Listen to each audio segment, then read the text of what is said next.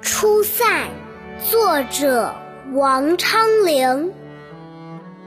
秦时明月汉时关，万里长征人未还。但使龙城飞将在，不教胡马度阴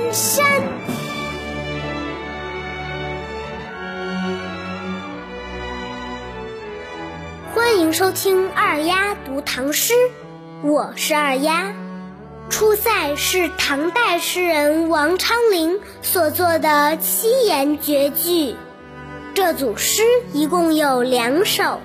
今天读的是其中的第一首，它表达了人们对边塞战争胜利的期盼。下面跟着我把这首诗再来读两遍。《出塞》作者王昌龄。秦时明月汉时关。万里长征人未还，但使龙城飞将在，不教胡马度